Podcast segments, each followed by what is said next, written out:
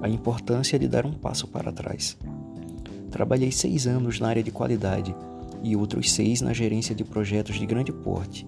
Tive a oportunidade de aprender muito nestas duas áreas. Quando se tem equipes de algumas centenas e alguns milhões para administrar, parece que nada pode esperar. Tudo é urgente e para ontem. É justamente em situações assim que a melhor coisa a fazer é simplesmente não reagir, e sim dar um passo para trás. Pense comigo. Quando estamos envoltos em um problema qualquer, nossos sentimentos estão à flor da pele. Mentalmente, nossos processos cognitivos são prejudicados, nos fazendo pender a balança para correr ou para lutar. É reflexo, não reflexivo. E por que é reflexo? É reflexo pois está cravado, marcado, escrito em nosso DNA.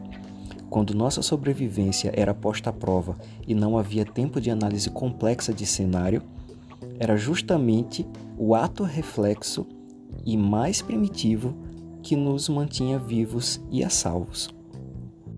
E isso não era de todo mal, pois nos garantia segurança, proteção e alimento. Mas já não vivemos em savanas e muito provavelmente nosso almoço não vai querer nos matar. Porém, o mecanismo ante uma ameaça ainda é o mesmo. A natureza não evolui jogando fora o trabalho anterior, apenas modifica e acrescenta. Nunca põe nada fora, seria um desperdício de tempo e energia. Assim, o pensamento reflexivo se desenvolveu bem depois, quando já não precisávamos entrar numa batalha para poder comer, acasalar ou nos proteger. É nosso sistema de resposta autômato de sobrevivência que responde muito mais rápido ao estímulo, enquanto a porção mais evoluída da mente demora e exige mais energia para analisar e responder, já que está associada ao pensamento complexo e reflexivo. Logo, aquele problema que chega como uma bela batata quente nas mãos excita nosso sistema de sobrevivência, e a resposta é mais imediatista: lutar ou correr. Isso nos estressa, prepara nosso corpo para a ação, mas, como dito, prejudica nossa reflexão.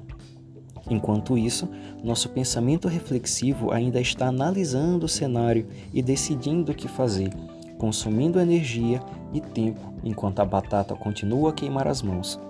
E quando esta briga é constante, diante de uma rotina estressante, que sistema faz mais pressão pela reação? Bingo, meu caro Watson, nosso sistema primitivo. Portanto, é preciso internalizar três coisas de extrema importância. Primeiro, o problema que chega já vem contaminado com a carga de estresse de quem o trouxe. Segundo, o problema que chega já é um reflexo de uma análise muito provavelmente pouco reflexiva. E terceiro, o problema que chega já vem pronto para te fazer reagir sem ponderar. Quando estamos cientes dessa dinâmica, nos tornamos hábeis em dar um passo para trás e não deixar nos levar pelos sentimentos que estão aflorando e nos fazendo reagir de pronto e imediato. E aqui entra uma diferenciação crítica que pouca gente compreende: a dinâmica entre ação e reação. Mas isso não é o foco para este post agora. O que vale ser dito é: dê um passo para trás. Três coisas fundamentais vão ocorrer. Primeiro, você vai conseguir barrar a avalanche de sentimentos que pioram a situação. Segundo, você vai conseguir se permitir um mínimo momento de reflexão acerca do contexto. E terceiro, você vai conseguir reagir de forma muito mais assertiva na situação. Isso faz muita diferença na vida profissional. Não siga a lógica do repassar a batata quente para os outros somente como forma de se livrar do problema, você só vai estar complicando a situação e, pior, sendo parte do problema. Mesmo que não seja você o solucionador, entregue a batata temperada e pronta para comer. Não se trata de fazer o trabalho dos outros ou assumir a responsabilidade que não lhe cabe, mas de ser e fazer a diferença em um ambiente de alto estresse. Você é responsável por aquilo que cativa, sempre.